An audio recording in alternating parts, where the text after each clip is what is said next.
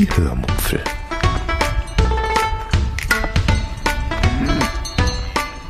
Aus dem Tagebuch einer Allgäuerin.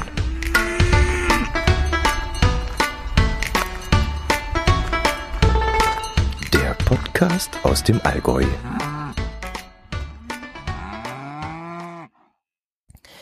Hallo und herzlich willkommen zur 445. Episode der Hörmupfel. Heute erzähle ich euch von einem Testessen an einem Käsespatzen-Verkaufsstand und von einer Neuanschaffung, die mit Feuer und Hitze zu tun hat. Viel Spaß beim Hören. oh je, ich bin ganz verschnuddert. Ich habe gerade noch eine Portion Schokoladeneis gegessen und jetzt ist alles ein bisschen im Hals verschleimt. Ja, heute möchte ich euch von einem Testessen berichten, zu dem wir spontan eingeladen wurden. Naja, nicht wirklich Testessen, aber ja gut, fange ich von vorne an.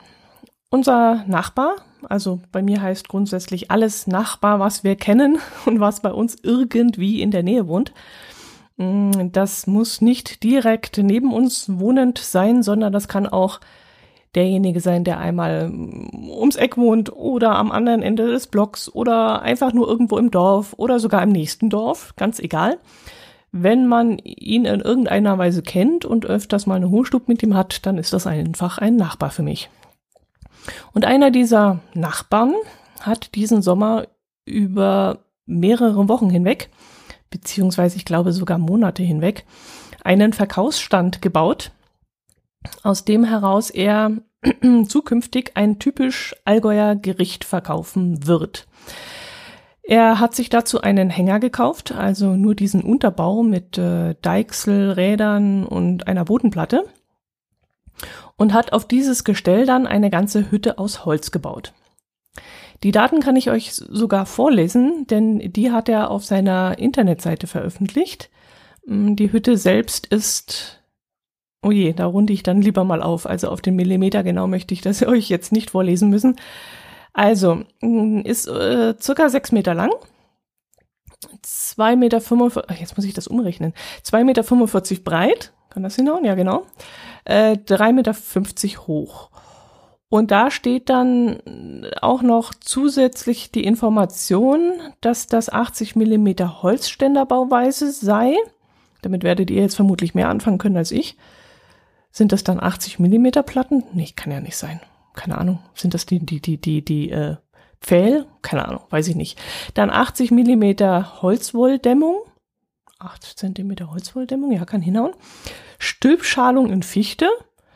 2100 Kilogramm Leergewicht, 2700 Kilogramm zulässiges Gesamtgewicht. Das wären dann, ja, eine Zulassung, äh, eine Zuladung von 600 Kilogramm.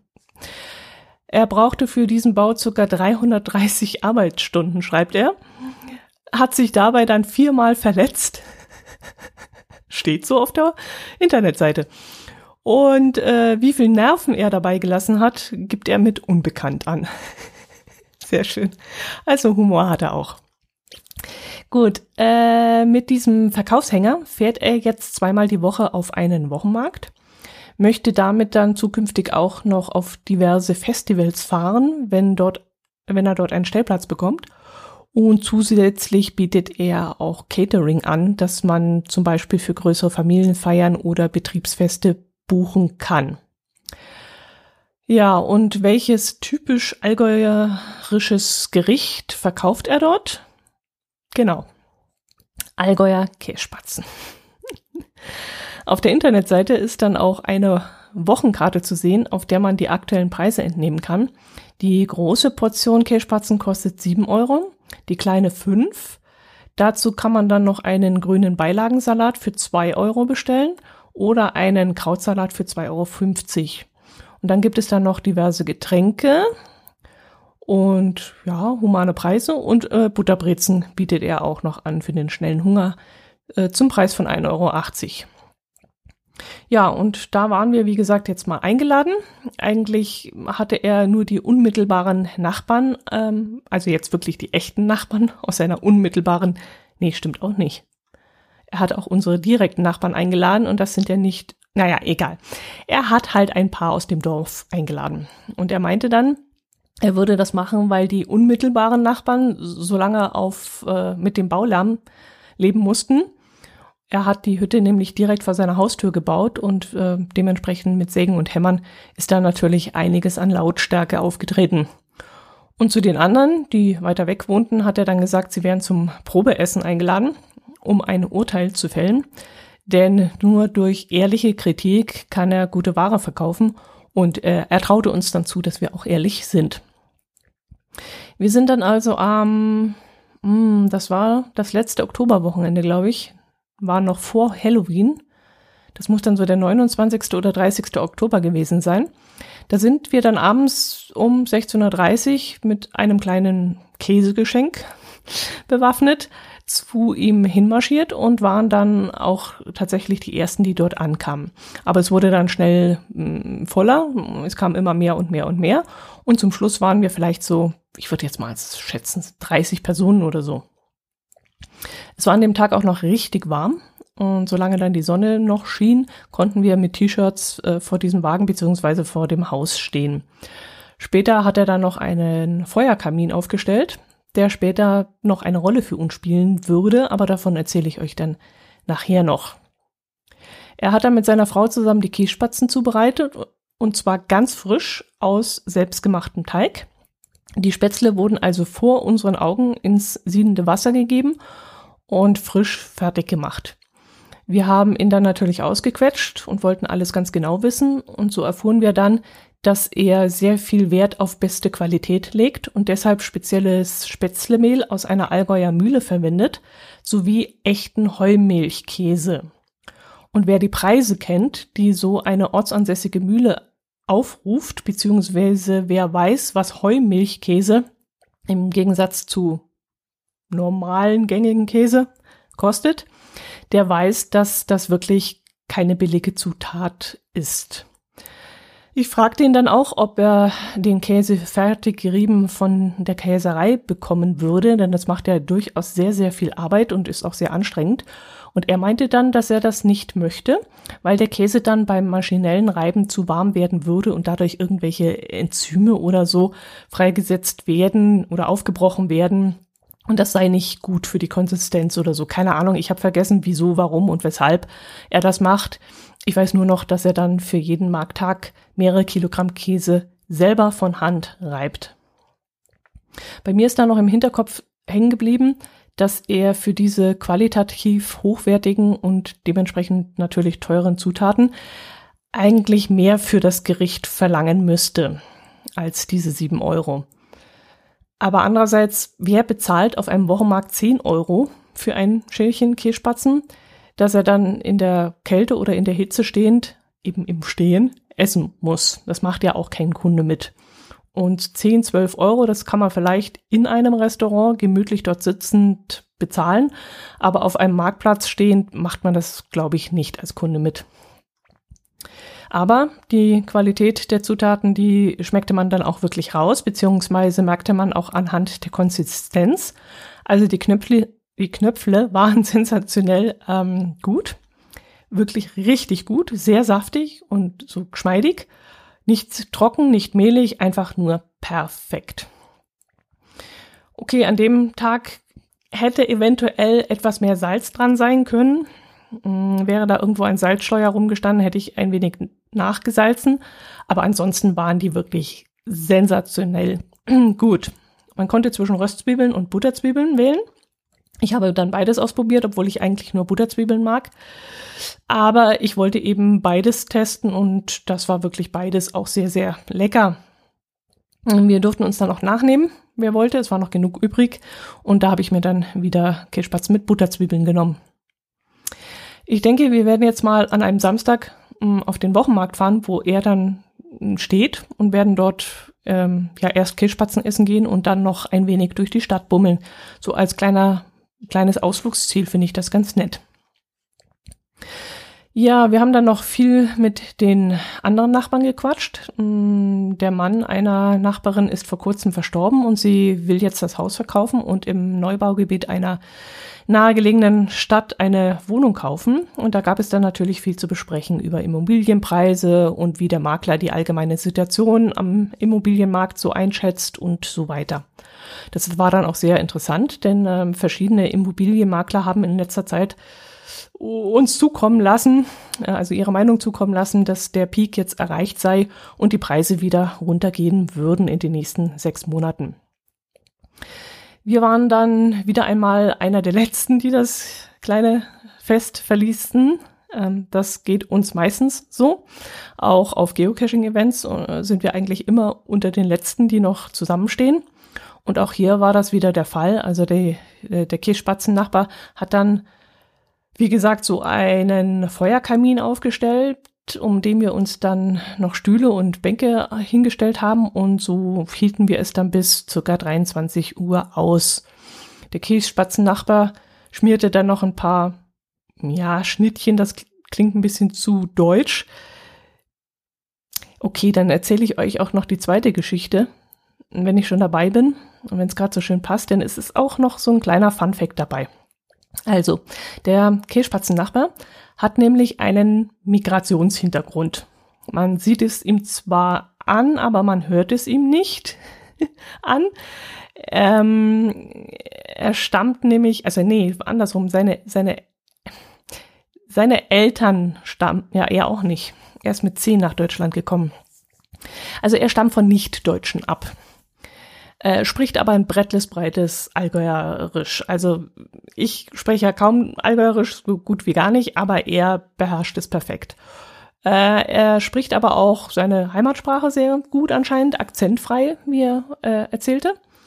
Und ähm, ja, die Schnittchen, die er da eben dann belegt hat, die waren dann auch typisch Erstgeburtsland tauglich.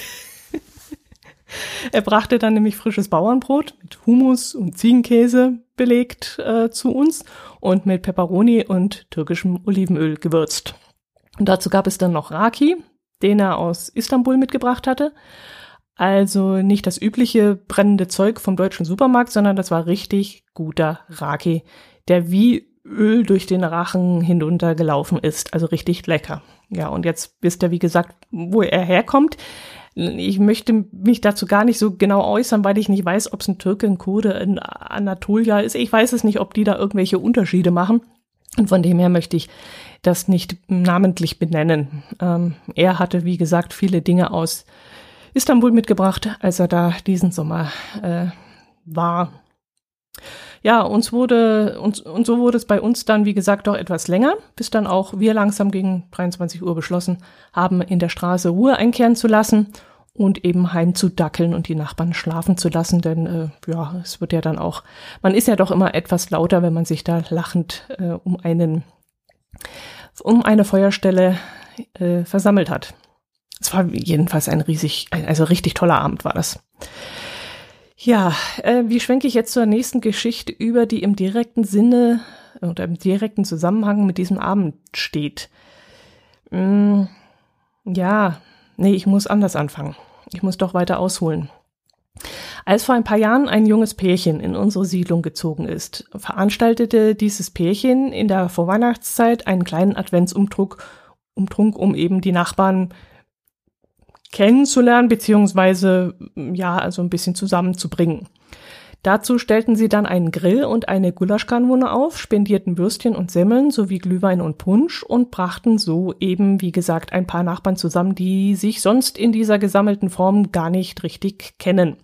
Man hat zwar immer wieder zu dem einen oder anderen Nachbarn ein mehr oder weniger inniges Verhältnis und zu anderen dann wiederum etwas weniger, die kennt man dann eben nur vom Vorbeigehen und so kann man eben an einem Abend mal richtig nett zusammen. Das junge Pärchen hat diesen Adventsumtrunk dann im nächsten Jahr wiederholt, hat dann aber jeder seine Grillsachen selbst mitbringen lassen, hat also dann einen Grill und einen Topf aufgestellt, hat Glühwein und Punsch ausgegeben, aber die Wurst und die Steaks hat jeder selber mitgebracht. Und das war so durchaus auch in Ordnung, war für die beiden dann besser planbar und jeder konnte das mitbringen, was er wollte. Dann richteten sie den Umdruck nur noch alle zwei Jahre aus und warfen dann irgendwann mal in den Raum, dass sie gehofft hatten, dass das in den nächsten Jahren oder in den Jahren dazwischen, wo sie das sonst machen, auch mal jemand anders das übernimmt. Und das war dann ein Anlass für uns, das auch einmal zu übernehmen. Bis dahin hatten wir uns allerdings nicht getraut, weil wir ihnen nichts wegnehmen wollten, beziehungsweise weil wir nicht den Eindruck äh, vermitteln wollten, dass wir glauben, das besser zu gönnen als sie. Aber eigentlich ist das ja völliger Quatsch und ähm, ja, man muss einfach mehr miteinander reden und man hätte ja durchaus fragen können, wie sieht das aus? Möchtet ihr das jedes Jahr machen? Wollt ihr entlastet werden? Sollen wir das mal übernehmen oder so? Also, völliger Nonsens. Wir sind, wie gesagt, im Kopf ja ganz davon ausgegangen, dass die das ähm, gerne machen, jedes Jahr gerne machen, dass das ihnen gehört, diese Veranstaltung und äh, wollten uns da nicht vordringen. Ja, jedenfalls kamen wir dann bei uns äh, wegen dem Umbau vom Haus und vom Garten ähm, gar nicht dazu, mit sowas mal uns zu beschäftigen. Und jetzt, wo es endlich ruhiger bei uns wird und die Terrasse fertig ist, werden wir nun den Adventsumtrunk tatsächlich selbst mal ausrichten. Allerdings nicht auf unserer neuen Terrasse. Mein Herz allerliebster will das lieber auf dem Garagenvorplatz machen, weil wir da mehr rumdreckeln können und wenn es regnet, können wir dann äh, in den Garagen unterstehen. Mir ist das dann auch recht, denn äh, wenn mit der neuen Feuerschale etwas schief gehen sollte, dann schmilzt da höchstens der, keine Ahnung, der Teer, aber unsere Terrasse geht wenigstens nicht kaputt. Das würde uns sehr ärgern. Ja, und dann bin ich äh, jetzt endlich dort gelandet, wo ich eigentlich hin wollte, nämlich bei der neuen Feuerschale beziehungsweise beim neuen Grill in Anführungszeichen. Wir planten also, diesen Adventsumtrunk auszurichten. Für die Vergrillung hatten wir unseren Gasgrill. Den Glühwein hätten wir eventuell auf unserem Campinggrill irgendwie warm halten können. Ich weiß gar nicht, ob wir einen passenden Topf dafür hätten oder so. Ich weiß es nicht. Der Punsch, den müsste ich dann auch nochmal auf einer separaten Warmhaltequelle irgendwie warm halten. Vielleicht haben wir noch einen Elektroherd oder sowas. Müsste man gucken. Und zusätzlich wäre noch so ein schönes, ja, so ein Feuerkamin ganz nett, den wir aber leider nicht haben.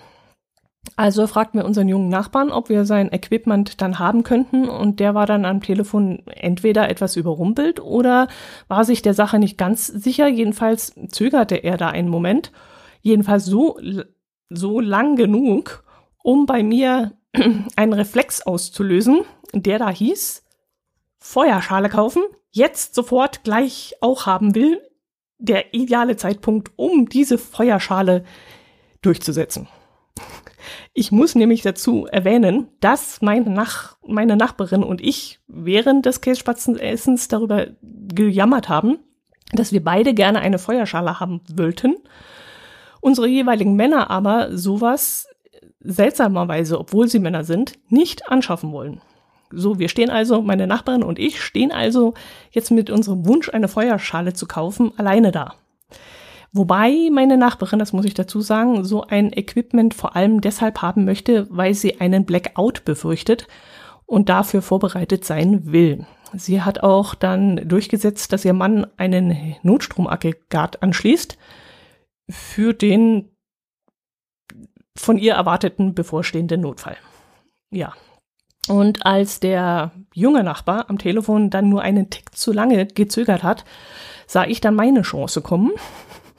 Ich suchte dann im Internet nach Feuerschalen und zufälligerweise wurde mir dann eine Feuerschale mit einem Dreibein, einem Schwenker, einem Topf und zwei Lachshaltern angezeigt für, nach meiner Meinung nach, recht günstigen 159 Euro.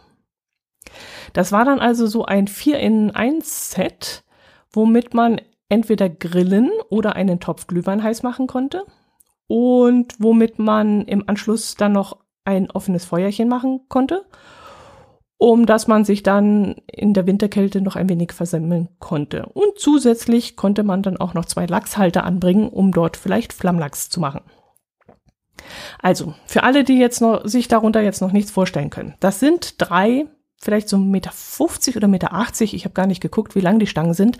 Also so roundabout zwischen 150 bis 180 Zentimeter lange Stangen, die man oben ineinander steckt. Daran wird dann in der Mitte eine Kette runtergelassen, an die man unten entweder einen Grillrost, also einen Schwenker, oder einen 15 Liter Emailtopf mit Deckel hängen kann. Und unter diesem Rost bzw. Topf wird dann eine 60 Zentimeter große Edelstahl-Feuerschale aufgestellt, in die man dann Holz legt.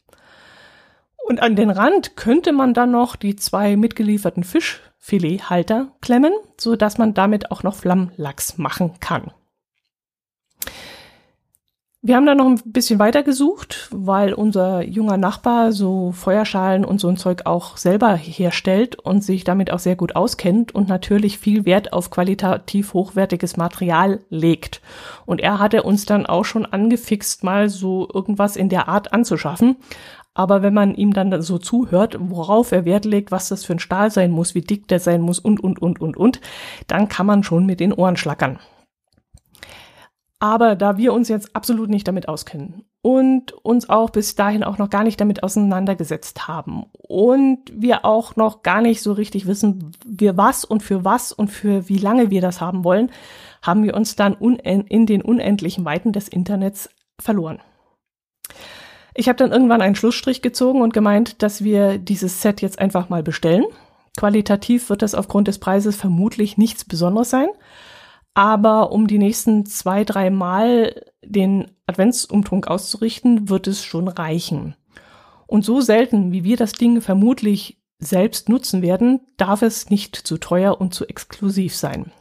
Und wer weiß, vielleicht will sich nächstes Jahr jemand das Set dann ausleihen und selbst den Adventsumtrunk organisieren oder keine Ahnung. Und da will ich dann auch kein 1000 Euro Equipment verleihen müssen. Und wenn uns das Ganze dann nicht gefällt, dann, oder wir das gar nicht öfters machen oder so, ja, dann haben wir nicht zu viel Geld in den Sand gesetzt. Und falls uns das Ganze gefällt, dann können wir uns in Teilen immer noch Neues und Besseres kaufen und können dann noch mal etwas mehr Geld investieren. Dieses Jahr haben wir zwar sehr oft gegrillt und unseren neuen Gasgrill auch recht üppig genutzt. Also es hat sich wirklich rentiert, den anzuschaffen, aber so richtig lange haben wir abends zum Beispiel nach 20 Uhr nicht draußen gesessen. Eigentlich nur zweimal, wenn ich mich richtig erinnere. Da haben wir mit Nachbarn äh, nach 20 Uhr noch auf der Terrasse gesessen und da hätten wir vielleicht die Feuerschale auch in Betrieb genommen. Aber für zweimal so ein teures Ding anschaffen, ich weiß nicht. Also ihr müsst euch das so ein bisschen vorstellen wie so ein Raclette-Grill oder so ein Fondue. Ähm, das packt man auch nur zweimal oder einmal im Jahr aus und das war's dann auch vermutlich. Und so gehe ich davon aus, dass dieses, dieses Vierer-Set auch nur ein, zweimal im Winter ausgepackt wird. Ja, das Ding ist jetzt also bestellt und ich werde euch das Ding dann mal in meinen Shownotes verlinken. Das ist übrigens wieder ein Affiliate-Link. Ach, übrigens, genau. Da ich das Ding über Amazon bestellt habe, konnte ich den Gutschein einlösen, den ich irgendwann im März, glaube ich, erhalten habe von Amazon, weil ihr über meine Amazon-Links eingekauft habt. Also herzlichen Dank dafür. Dadurch wurde dieser Schwenker um 25 Euro günstiger für mich. Gut, ich werde euch jedenfalls davon erzählen, auf jeden Fall vom Adventsumtrunk. Ich weiß noch nicht, wie wir es machen werden. Also Glühwein werde ich vermutlich kaufen fertig. Den werde ich nicht selber machen. Die Panscherei mit leckerem Wein, das, boah, nee, das geht mir so gegen den Strich. Da werde ich was äh, kaufen fertig. Punsch werde ich vielleicht sogar selber machen. Also mit einem schönen, ähm, äh, nicht Kräutertee, ähm, Fruchttee, Früchtetee, Apfelsaft, Zimtstange, Vanille, Schote, sowas. Dann werde ich wahrscheinlich selber was machen. Dann noch Lebkuchen und Stollen, das werde ich auch wieder fertig kaufen. Das werde ich nicht selber machen. Wir rechnen nämlich mit so ungefähr 30 Personen. Naja, 30, das Haus gegenüber hat ja schon so viel. Also vielleicht sogar noch mehr, die dann kommen. Und das wäre wirklich ein bisschen zu viel, da irgendwie x Blech voll irgendwas zu backen. Das ist, nee.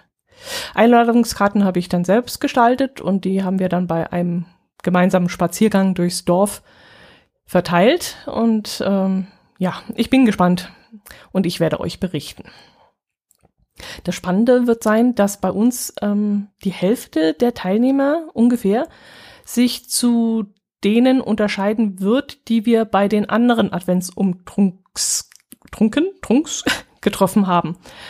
Hm, einige, die dort dabei waren, sind nicht unsere direkten Nachbarn, zu denen haben wir dann keinen Bezug. Dafür werden wir aber dann unsere direkten Nachbarn einladen, die sonst bei den anderen Events nicht dabei gewesen sind. Und so mischt sich das jetzt auf natürliche Weise auch ein wenig durch, so dass jeder auch jemanden neuen kennenlernen kann. Und da freue ich mich wirklich schon riesig drauf. Es sind sehr, sehr charakterlich unterschiedlicher Menschen, auch von der Herkunft her.